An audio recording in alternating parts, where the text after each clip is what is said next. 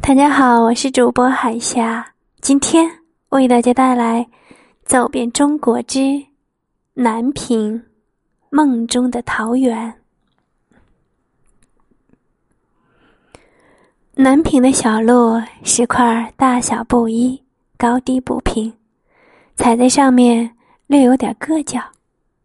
难能可贵的是，虽然游客不少，但村子还是挺安静。挺本色的，没有被过度商业化的开发污染。大家怎么也不会想到，进村的路居然是从一家小院中通过的，而且院子里还住着人。一进院子，那藤蔓交错、树叶缠绕着的石墙，院墙一角，那围着喝茶谈天时用的美人靠。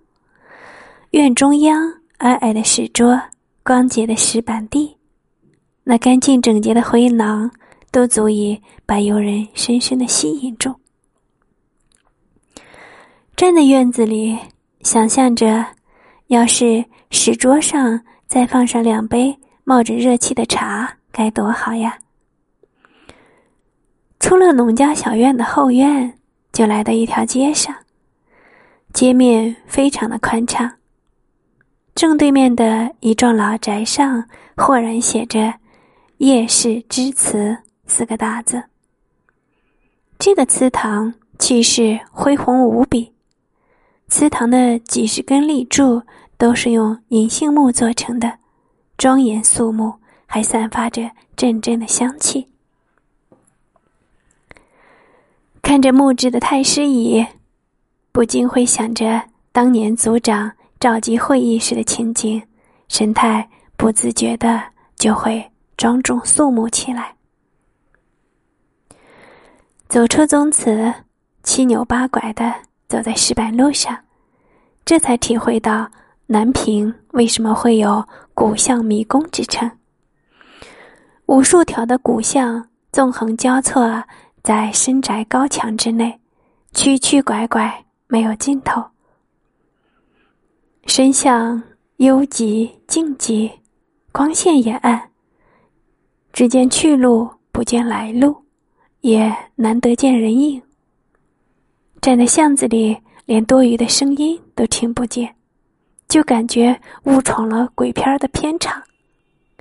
若是晚上来，怕只是只能听见自己皮鞋扣向润亮的青石板路而发出的悠长的足音。唯有在早上，太阳悬挂在重檐上，连绵起伏的鱼鳞瓦被铺上厚厚的一层迷人的光辉。阳光渐或从巷顶潇洒落下来，古巷才增添了些许生动的色彩。老杨家染坊也是不得不去的一个地方。电影《菊豆》的主要场景都是在这里拍摄的。想到电影中的场景马上就要真实的出现，人们会不自觉的兴奋起来。染房的气势不比宗祠差，大厅很宽敞，只是没那么多粗壮的立柱。三个方方正正的染布池。一架高高的亮布台和几件叫不上名字的染制工具，一切都静止在时空中。面对着眼前的一切，会有一股要合上大门的冲动，把喧嚣和尘世通通关在门外，从而能静心的享受一个暂时属于自己的世界。染房里的布匹，粗制的纹理掩不住岁月的痕迹，悬挂着染布飘飘舞动，仿佛有个灵魂在诉说。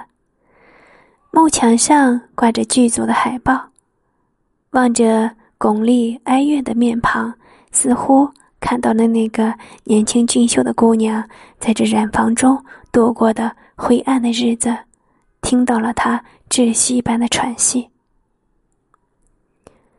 站在村中的最高点，小寺楼上，放眼远山，青山沐浴在暖暖的太阳里。